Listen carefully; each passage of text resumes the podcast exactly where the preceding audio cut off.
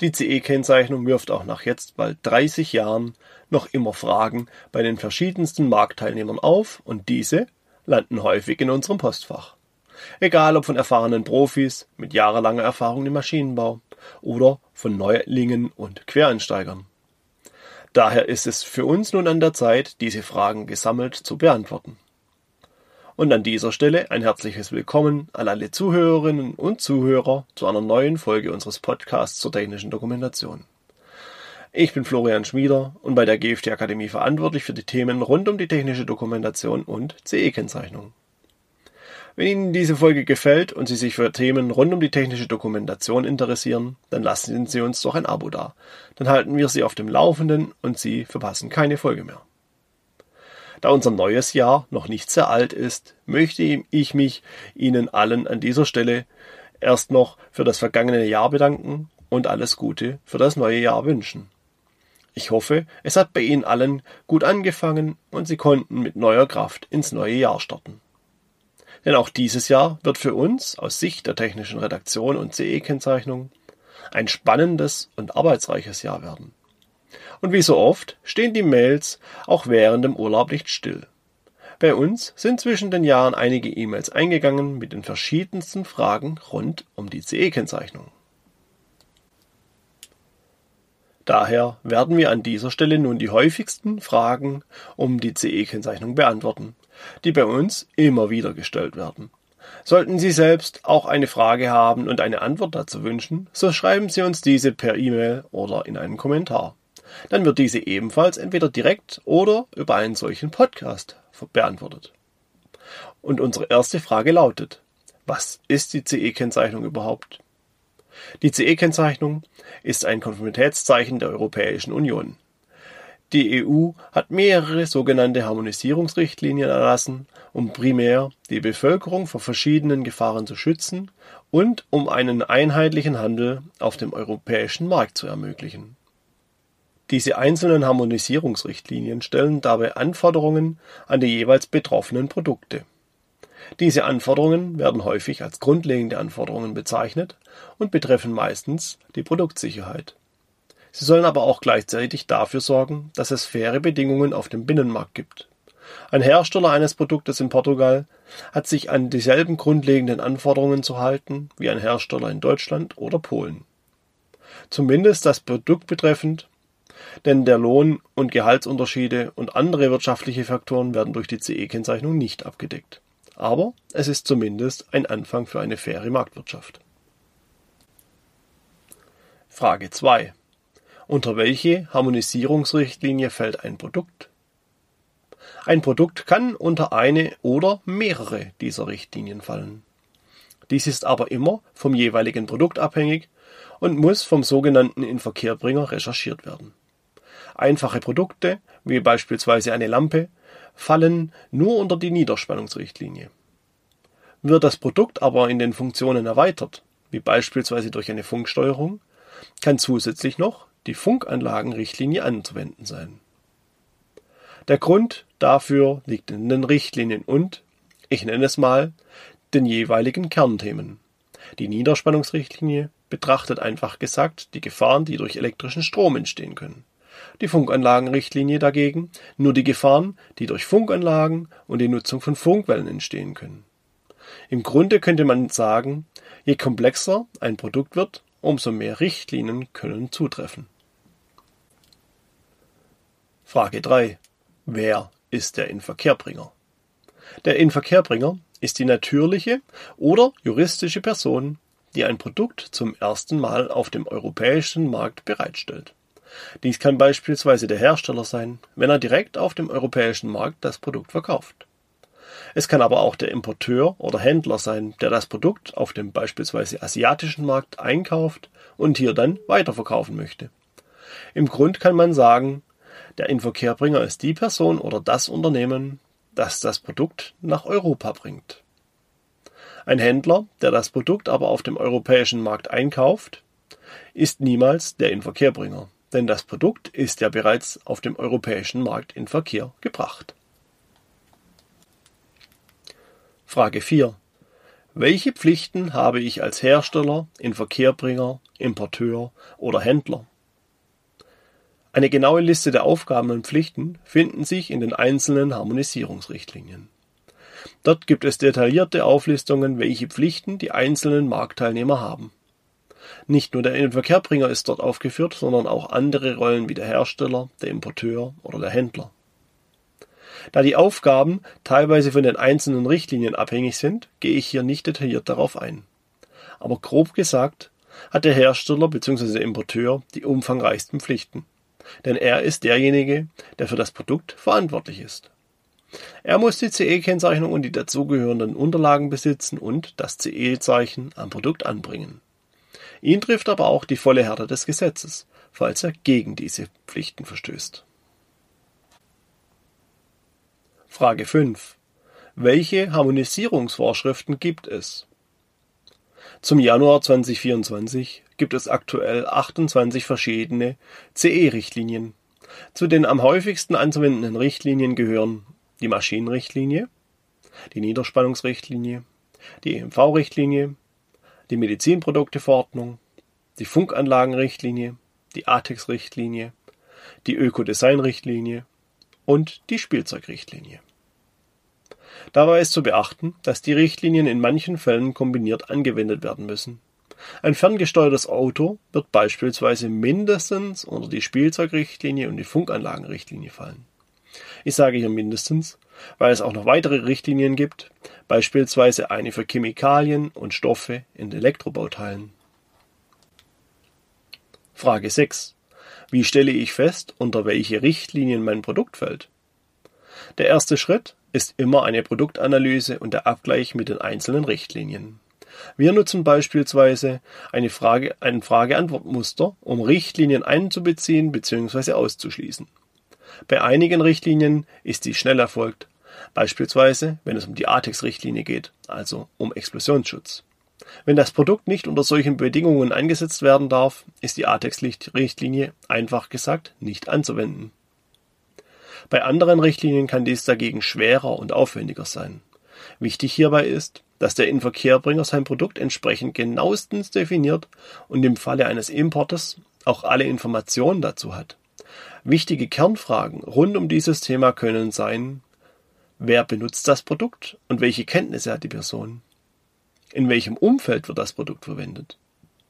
Welche Funktionen hat das Produkt? Und wo darf das Produkt nicht verwendet werden? Frage 7. Ich weiß, unter welche Richtlinie mein Produkt fällt. Wie bekomme ich eine CE-Kennzeichnung, beziehungsweise wie läuft das Verfahren dazu ab? Diese Frage kann prinzipiell nicht pauschal beantwortet werden, da es von der jeweiligen Richtlinie bzw. den Richtlinien der, äh, und deren Anforderungen abhängig ist. In den meisten Richtlinien ist es so, dass man die Wahl zwischen mehreren sogenannten Konformitätsbewertungsverfahren hat. Viele Richtlinien erlauben häufig drei verschiedene Arten von Konformitätsbewertungsverfahren. Entweder der Hersteller Selbstauskunft, häufig auch interne Fertigungskontrolle genannt, oder die EU-Baumusterprüfung oder die Einzelprüfung. Die Anwendung dieser Verfahren sind dabei häufig abhängig von der Art des Produktes und dessen Gefährlichkeit. Maschinen können häufig, aber eben nicht immer, ohne Beteiligung von benannten Stellen vom Hersteller selbst bewertet werden. Hier greift also häufig die interne Fertigungskontrolle. Medizinprodukte dagegen fordern in vielen Fällen die Beteiligung von benannten Stellen. Andere Richtlinien, wie die Funkanlagenrichtlinie, erfordern Nachweise und Messungen für das Erlangen der Konformität.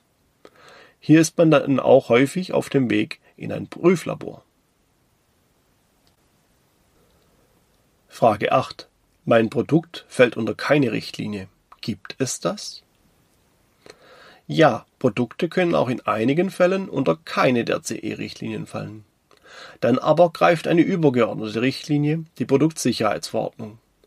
Diese Verordnung legt ebenfalls, wie der Name schon sagt, grundlegende Anforderungen an die Produktsicherheit fest. Produkte, die darunter fallen, erhalten jedoch keine CE-Kennzeichnung. Frage 9. Hier wird die ganze Zeit von Richtlinien und Verordnungen gesprochen. Worin liegt der Unterschied? Der Unterschied zwischen den CE-Richtlinien und Verordnungen liegt an deren Umsetzungen in das jeweilige nationale Gesetz. Die EU hat 2008 ihren rechtlichen Rahmen verändert. Man spricht in diesem Kontext vom New Legislative Framework. Die CE-Richtlinien, die vor oder um diesen Zeitpunkt herum erarbeitet wurden, sind alles Richtlinien. Diese müssen erst durch die jeweiligen Gremien der Mitgliedstaaten in nationales Recht umgesetzt werden, bevor sie gültig werden. Dies kann man im deutschen Recht an der derzeit noch gültigen Maschinenrichtlinie von 2006 erkennen. Diese Richtlinie wurde bei uns in das Produktsicherheitsgesetz Anhang 9 umgesetzt und galt ab dem 29. Juni 2008. In anderen Staaten der EU galten die Anforderungen jedoch teilweise schon früher oder erst später, je nach Geschwindigkeit bei der Umsetzung. Um diesen zeitlichen Versatz durch die nationalen Gremien zu verhindern, wurde unter anderem der New Legislative Framework und die Verordnungen eingeführt. Die Verordnungen der EU haben auch eine Übergangsfrist. Diese ist aber für alle Staaten gleich. Die neue Maschinenverordnung wurde letztes Jahr im Juni verabschiedet und muss ab dem 14. Januar 2027 im ganzen europäischen Wirtschaftsraum angewendet werden. Frage 10. Kann ich die CE-Kennzeichnung nicht einfach so anbringen und den ganzen Papierkram sparen? Mein Produkt ist schließlich sicher. Nein, die CE-Kennzeichnung sollte nicht einfach so angebracht werden. Wie in Frage 9 am Rande erwähnt, ist die CE-Kennzeichnung eine gesetzliche Kennzeichnung. Eine widerrechtliche Verwendung der Kennzeichnung ist strafbar. Hier kann es zu Bußgeldern, Gewinnabschöpfungen und Haftstrafen kommen, je nach Schwere der Straftat. Sollte ein Produkt also unter einer der Richtlinien fallen, muss unbedingt die CE-Kennzeichnung angebracht und der damit verbundene Bewertungsprozess durchgeführt werden. Fällt das Produkt unter keine Richtlinie, darf die CE-Kennzeichnung nicht angebracht werden. Auch eine unzulässige Anbringung ist eine Straftat. Frage 11. Wer sind die benannten Stellen und ist die GFT Akademie GmbH eine benannte Stelle? Die sogenannten benannten Stellen sind seitens der EU bevollmächtigte und überprüfte Institutionen und Unternehmen, die für die Konformitätsbewertung hinzugezogen werden können oder manchmal auch hinzugezogen werden müssen. Die benannten Stellen sind alle im sogenannten Nando-Verzeichnis der EU aufgelistet.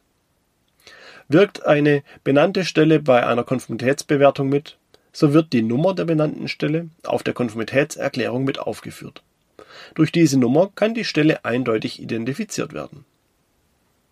Die GFT-Akademie ist jedoch keine benannte Stelle. Wir sind ein Dienstleister und Beratungsunternehmen, was Sie jedoch während dem Konformitätsbewertungsprozess und vor allem bei der Erstellung der technischen Unterlagen unterstützen kann. Frage 12. Welche Dokumente werden für die Konformitätsbewertung benötigt? Im Zuge der Konformitätsbewertung werden viele unterschiedliche Dokumente benötigt, die wiederum von der jeweiligen Harmonisierungsvorschrift abhängig sind. Diese werden dort jeweils als technische Unterlagen bezeichnet und aufgelistet. In der Regel gehören dazu der Nachweis der anzuwendenden Richtlinie, bei uns Richtlinienrecherche genannt, die angewendeten harmonisierten Normen, bei uns Normenrecherche genannt, die Risikobeurteilung und Gefahrenanalyse, die Betriebsanleitung inklusive Übersetzungen für die jeweiligen Staaten, die Konformitätserklärung und der Nachweis des Konformitätsbewertungsverfahrens bzw. der Nachweis für die Erfüllung der grundlegenden Anforderungen. Frage 13. Kann die CE-Kennzeichnung ablaufen bzw. die Gültigkeit verlieren? Die wohl am häufigsten gestellte Frage und die am komplexesten zu beantwortendste. Daher die Antwort in einzelnen Schritten. Prinzipiell kann die CE-Kennzeichnung nicht ablaufen. Es sind auch keine wiederkehrenden Prüfungen oder Tests des Produkts notwendig, wie man es beispielsweise bei einem Auto mit dem TÜV kennt. Dies liegt an einer Besonderheit der CE-Kennzeichnung. Genau genommen ist diese nämlich nur an einem einzigen Tag im Leben des Produktes wirklich relevant. An dem Tag, an dem das Produkt zum ersten Mal auf dem Markt bereitgestellt wird. Also grob gesagt, an dem Tag, an dem es verkauft oder eingesetzt wird. Danach hat die CE-Kennzeichnung theoretisch keine Relevanz mehr. Aber bitte nicht falsch verstehen, das Produkt muss trotzdem auch danach sicher sein. Wir sind dann nur in anderen rechtlichen Bereichen wie dem Arbeitsschutz unterwegs. Aber die Gültigkeit der CE-Kennzeichnung kann in besonderen Fällen erlischen. Beispielsweise, wenn das Produkt einer sogenannten wesentlichen Veränderung unterliegt. Ich werde dies hier nicht weiter erläutern, da die wesentliche Veränderung ein eigenes großes Thema ist.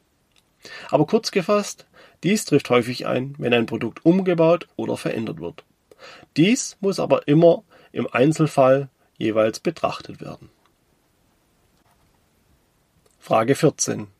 Wie verhält es sich mit der Gültigkeit der CE-Kennzeichnung, wenn es eine neue Verordnung gibt? Diesen Fall haben wir gerade im Falle der Maschinenrichtlinie 2006-42 EG und der neuen Maschinenverordnung, weshalb ich dies als Beispiel heranziehe. Aktuell befinden wir uns in der sogenannten Übergangsfrist. Diese gilt noch bis zum 14. Januar 2027. Bis zu diesem Zeitpunkt dürfen Maschinen noch konform zur Maschinenrichtlinie 2006-42 EG auf dem Markt bereitgestellt werden. Ab dem 15. Januar 2027 ist die Richtlinie aber ungültig. Ergo dürfen ab dem 15. Januar 2027 keine Maschinen mehr auf dem Markt bereitgestellt werden, die nur noch nach der alten Maschinenrichtlinie bewertet wurden.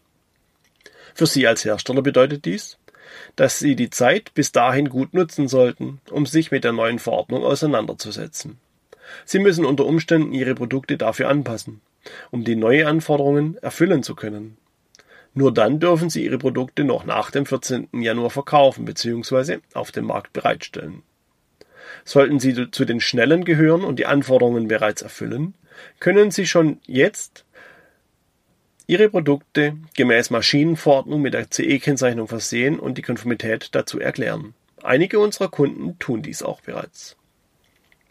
In dieser Sache noch ein ernst gemeinter Rat. Warten Sie bitte keinesfalls bis Ende 2026, um sich mit der Maschinenverordnung auseinanderzusetzen. Ansonsten könnte es sein, dass sie ihre Produkte nicht weiter verkaufen können und in wirtschaftliche Schwierigkeiten geraten. Denn je nach Produkt dauert die Anpassung unter Umständen einiges an Zeit. Frage 15. Unser Kunde behauptet, dass unsere CE-Kennzeichnung ungültig ist. Was können wir tun? Diese Frage sollte immer im Einzelfall betrachtet werden und kann nicht pauschal beantwortet werden. Wie bereits erwähnt, kann die CE-Kennzeichnung nicht ablaufen oder ungültig werden. Jedoch können falsche Angaben, beispielsweise auf der Konformitätserklärung, oder fehlende Unterlagen dem Kunden die Ansicht vermitteln, dass die CE-Kennzeichnung zu Unrecht angebracht wurde. Auf Basis unserer Erfahrungen kann ich Ihnen häufige Ursachen dafür nennen. Es könnte beispielsweise sein, dass falsche Harmonisierungsvorschriften oder veraltete Vorschriften in der Konformitätserklärung aufgeführt werden. Oder es könnte sein, dass Ihre Konformitätserklärung viele alte Normen aufführt. Oder es könnte sein, dass Ihre Konformitätserklärung ein Ausstellungsdatum in weiter Vergangenheit hat. Oder es könnte sein, dass wichtige Unterlagen wie die Betriebsanleitung, deren Übersetzungen oder die Risikobeurteilung fehlen. Frage 16. Ich möchte Waren oder Produkte aus Asien in den europäischen Markt importieren und hier verkaufen. Was muss ich in Bezug auf die CE-Kennzeichnung beachten? Als Importeur von Produkten aus anderen Staaten oder Märkten bekommt der Importeur aus Sicht der CE-Kennzeichnung eine besondere Rolle. Er ist für den Import verantwortlich und vor europäischem Recht somit auch für die importierten Produkte. Er wird quasi zum Hersteller und muss alle Unterlagen für die CE-Kennzeichnung vorhalten. Dies bedeutet auch, dass er die gesamten Kosten dafür tragen muss, wenn dies der Handelspartner beispielsweise in Asien nicht tut. Wichtig dabei zu wissen ist, dass die Handelspartner häufig nicht verstehen, dass es bei uns mehr als eine einzige CE-Kennzeichnung gibt. Sind Importeur als auch Handelspartner Laien in Bezug auf die CE-Kennzeichnung, werden höchstwahrscheinlich sehr schnell Fehler gemacht und die Waren werden vom Zoll einbehalten. Gleichzeitig kann es schnell zu Bußgeldern wegen unzureichender oder gar missbräuchlicher Kennzeichnung von Produkten kommen. Ein weiterer wichtiger Punkt für den Importeur. Als Quasi-Hersteller hat er alle Pflichten und kann wie der Hersteller vor Gesetz belangt werden. Dies ist insbesondere dann wichtig, falls die europäischen Behörden den Hersteller gesetzlich nicht belangen können. Dann werden sie den Importeur ins Visier nehmen und zur Haftung heranziehen. Frage 17. Meine importierten Waren werden vom Zoll einbehalten, wegen fehlender CE-Kennzeichnung. Aber das Produkt hat eine CE-Kennzeichnung. Warum denn nun? Diese Frage haben wir auch sehr häufig. Auch hier kommt es auf den Einzelfall an. Jedoch gibt es eine Vielzahl an Ursachen, die insbesondere Laie im Kontext der CE-Kennzeichnung nicht verstehen bzw. erkennen können. Die häufigste Ursache ist tatsächlich, dass die Konformitätserklärung nicht alle notwendigen Harmonisierungsvorschriften für das Produkt aufführt. Produkte aus China beispielsweise erhalten häufig eine CE-Kennzeichnung nach EMV oder Funkanlagenrichtlinie. Einfach deshalb, weil es vergleichbare Regelungen auch in diesen Staaten für dieses Themengebiet gibt. Niemand möchte, dass sein Produkt durch elektromagnetische Wellen gestört wird oder andere Produkte beeinträchtigt. Auch für Funkanlagen gibt es internationale Regelungen. Kommen jedoch andere Richtlinien, wie beispielsweise bei Spielzeug dazu, fehlen diese in der Konformitätserklärung. Denn diese Regelungen kennen die Chinesen nicht, weil es eine Besonderheit von Europa ist. Und die Prüfung der Konformitätserklärung bzw. der CE-Kennzeichnung ist eine einfache und effektive Art für den Zoll. Entsprechend wichtig ist die vorherige Abstimmung mit dem Handelspartner in China. Falls der Handelspartner in Asien mit der CE-Kennzeichnung für Spielzeug nichts anfangen kann bzw. die damit verbundenen Arbeiten nicht leisten kann, müssen diese durch den Importeur geleistet werden. Erst nach vollständiger Vorlage der Dokumente für die CE-Kennzeichnung gibt der Zoll die Waren frei. Das größte Problem dabei sind jedoch nicht die fehlenden Daten auf der Konformitätserklärung, sondern der dazugehörende Nachweis. Sie können nicht einfach behaupten, dass das Spielzeug die Anforderungen der Spielzeugrichtlinie einhält und es sich hier nur um einen Formfehler handelt. Sie müssen den Nachweis der grundlegenden Anforderungen erbringen. Im einfachsten Fall ist hier nur Schreibarbeit erforderlich. Im schlechtesten Fall kommen aber noch Prüfberichte von Laboren oder gar die Einbeziehung von benannten Stellen dazu. Je nach Menge und Komplexität können hier im schlimmsten Fall Kosten entstehen, die den eigentlichen Warenwert bei weitem überschreiten. Frage 18. Wie viel kostet die CE-Kennzeichnung bzw. die Durchführung und Beratung durch die Experten der GFT Akademie?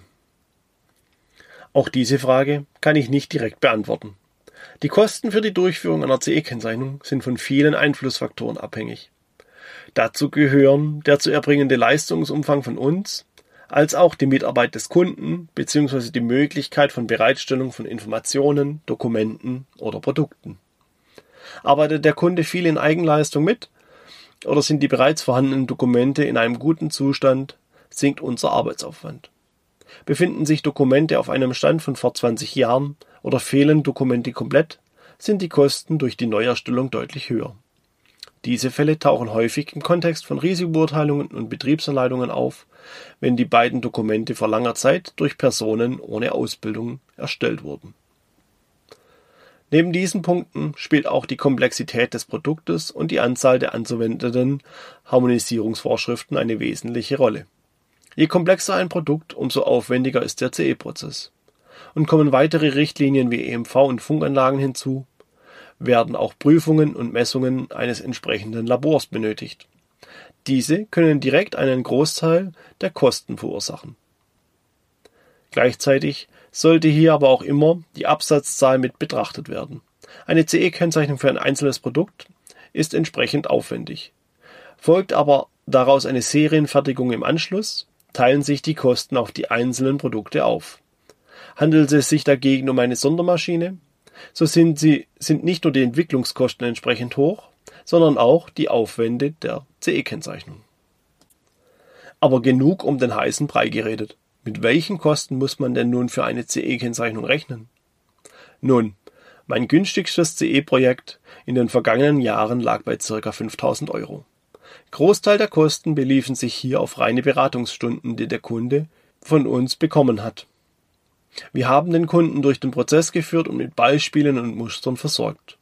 Er aber hat einen Großteil des Projektes in Eigenleistung realisiert. Und wo hört die Preisgrenze nach oben auf? Nun, theoretisch nirgendwo. Mein größtes Projekt hatte eine sechsstellige Projektsumme. Aber hier reden wir nicht nur von einer einzelnen Maschine, sondern von einer Maschinenhalle mit mehreren hundert Einzelmaschinen. Frage 19. Ich habe mir selbst Maschinen gebaut und betreibe diese in meinem eigenen Betrieb. Benötigen die Maschinen eine CE-Kennzeichnung? Diese Frage bezieht sich auf einen häufigen Irrtum. Denn viele Betreiber glauben, dass sie für die eigenen Maschinen keine CE-Kennzeichnung benötigen, da die Maschinen ja nicht verkauft werden. Aber das ist falsch und dieses Beispiel kann man auch auf andere Produkte mit CE-Kennzeichnungspflicht übertragen. Die Harmonisierungsvorschriften sprechen alle von der Bereitstellung auf dem Markt. Ob die Produkte entgeltlich überlassen oder kostenfrei zur Verfügung gestellt werden, ist dabei irrelevant. Alle Maschinen, die auf dem europäischen Markt eingesetzt werden müssen, müssen den Prozess der CE-Kennzeichnung durchlaufen. Das bedeutet, dass auch die eigenen Maschinen den Prozess durchlaufen müssen. Und was, wenn man sich dagegen entscheidet? Wo kein Kläger, da kein Richter, oder? Falsch. Ja, die Tatsache des Verstoßes muss erst einmal bemerkt werden. Ansonsten schreitet die Marktaufsicht nicht ein. Aber dies geschieht öfters, als Sie vielleicht gerade denken. Denn wenn es zu einem Unfall kommt, werden die Gutachter zum Arbeitsschutz genau danach schauen. Und diese Leute werden auch oberflächlich andere Maschinen betrachten. Das zeigt zumindest meine Erfahrung aus einem neulichen Projekt, an dem ich beteiligt sein durfte. Da haben sich die Fachkräfte primär zwar um den Unfall gekümmert, haben aber während den Laufwegen zum Unfallort und zu anderen Orten im Unternehmen alles aufnotiert, was ihnen aufgefallen ist. Seien es lose Trennwände, schlecht verlegte Leitungen oder sonstiges. Und im Gespräch mit diesen Mitarbeitern wurde mir auch mitgeteilt, dass Maschinen ohne CE-Kennzeichnung entdeckt worden waren. Aber es muss noch nicht einmal etwas passieren. Ein Tippgeber genügt häufig bereits. Denn auch ehemalige Mitarbeiter, die sich im Schlechten vom Unternehmen getrennt haben oder getrennt wurden, sind immer häufiger die Ursache, dass die Marktaufsicht vor der Tür steht. Eine Gegebenheit, die sich mit dem neuen Hinweisgeberschutzgesetz verstärken wird. Und die Folge? Nun leider durfte ich auch schon diese Erfahrungen sammeln. Die Marktaufsicht fordert im ersten Schritt die Unterlagen für die CE-Kennzeichnung an. Können diese in der Frist von meistens vier Wochen nicht bereitgestellt werden, wird der Einsatz der betroffenen Produkte verboten und diese stillgesetzt. Und wenn man denn dann als Betrieb genau auf diese Maschinen angewiesen ist und nicht mehr weiter produzieren kann, wird es aus wirtschaftlicher Sicht ganz schnell tödlich. Frage 20. Was versteht man unter Retrofit und wie wirkt sich dieses auf die CE-Kennzeichnung aus? Unter dem Begriff Retrofit versteht man die Modernisierung oder den Ausbau von bestehenden Anlagen und Arbeitsmitteln. In den letzten Jahren wurde der Begriff im Maschinen- und Anlagenbau immer häufiger verwendet. Wie man bereits aus diesem kurzen Begriffserklärung herauslesen kann, werden Produkte verändert. Und eine Veränderung eines Produktes kann dazu führen, dass die CE-Kennzeichnung nicht mehr für das Produkt gültig ist. Konkret sprechen wir hier von der sogenannten wesentlichen Veränderung. Ob es eine wesentliche Veränderung ist, muss im Einzelfall betrachtet werden. Aber einfach gesagt, während dem Prozess des Retrofits muss der Verantwortliche entscheiden, welche Arten von Änderungen durchgeführt werden und zu was dies führt. Kernfragen hier drehen sich um die Sicherheit und die damit verbundenen Gefahren. Steigt das Gefahrenpotenzial oder treten neue Gefahren auf, so müssen häufig auch Sicherheitseinrichtungen verändert oder verstärkt werden. Dies kann ein eindeutiges Zeichen dafür sein, dass die CE-Kennzeichnung erneut durchgeführt werden muss. Man könnte auch sagen, die alte, bestehende CE-Kennzeichnung passt nicht mehr auf das neue Produkt, weil es zu unterschiedlich ist. Ein besonders wichtiger Punkt hierbei ist, dass der Verantwortliche für das Retrofit auch zum neuen Hersteller des Produktes wird. Er hat somit alle Pflichten wie der Hersteller des, der Originalmaschine. Und diese Tatsache ist leider häufig unklar. Insbesondere wenn die Pflichten und Regeln zwischen Betreiber der alten Maschine und dem Durchführenden des Retrofits nicht klar vertraglich festgelegt sind. Hier sind schon die ein oder anderen Unternehmer und Personen, ohne es zu wissen, selbst zu einem Hersteller von Maschinen geworden. Und das waren sie, meine häufigsten 20 Fragen rund um die CE-Kennzeichnung. Und damit sind wir am Ende unserer heutigen Folge. Ich hoffe, Ihnen hat diese Folge gefallen.